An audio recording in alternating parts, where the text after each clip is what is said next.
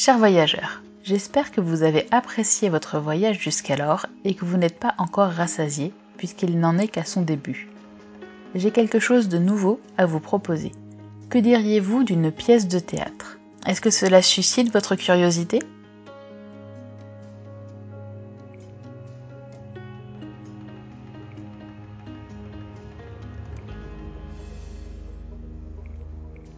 Sous couvert d'une soi-disant performance artistique, Madame Ariem, une femme au look et aux manières atypiques, arpente une zone de quarantaine, théâtre récent d'un attentat probablement en lien avec l'inquiétante épidémie qui infecte un à un les habitants de la région.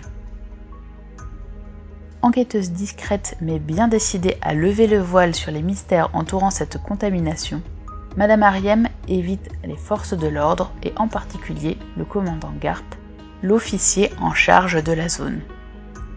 Dans sa quête, l'excentrique artiste embarque quelques infectés. Tous n'ont plus que quelques jours à vivre et ne la suivent qu'en désespoir de cause. Pièce après pièce, il reconstitue un puzzle alarmant. Quel complot, quel secret l'état-major cherche-t-il à leur cacher? Et si l'attentat n'en était pas vraiment un? Pour se rapprocher de la terrible vérité, les protagonistes devront trouver le moyen de confondre Garp et ses hommes. Madame Ariam sera-t-elle vraiment prête à payer le prix de ces découvertes?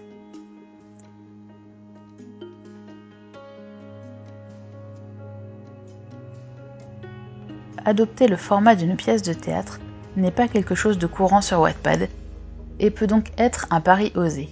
Néanmoins, cette pièce en trois actes réussit à nous plonger sans difficulté dans son esthétisme et pourra alors séduire même ceux qui n'en ont pas l'habitude. Pour se repérer dans ce décor en ruine, le lecteur sera aidé de Madame Ariem. Au premier abord, on s'attend à ne pas la comprendre, ou alors on envisage l'idée qu'elle pourrait facilement nous embrouiller. Mais au contraire, Madame Ariem nous aide à rentrer dans cet univers et nous pousse à vouloir connaître la vérité tout autant qu'elle. Espiègle et déterminée, elle saura également intriguer le lecteur par sa marginalité. Bien que le titre lui fasse honneur, Madame Ariem n'en éclipse pas pour autant les autres personnages. Les contaminés qui l'accompagnent sont tout aussi développés et attachants. Chacun a sa personnalité et chacun mène l'histoire à sa manière, que ce soit Luis, Elsa, Archie ou Nise.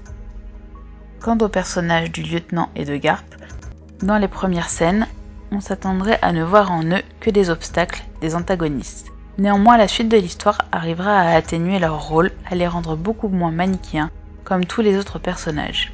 En somme, les personnages sont vraiment le point fort de cette pièce. L'intrigue, quant à elle, est bien menée. Les événements s'enchaînent et renouvellent régulièrement l'intérêt du lecteur.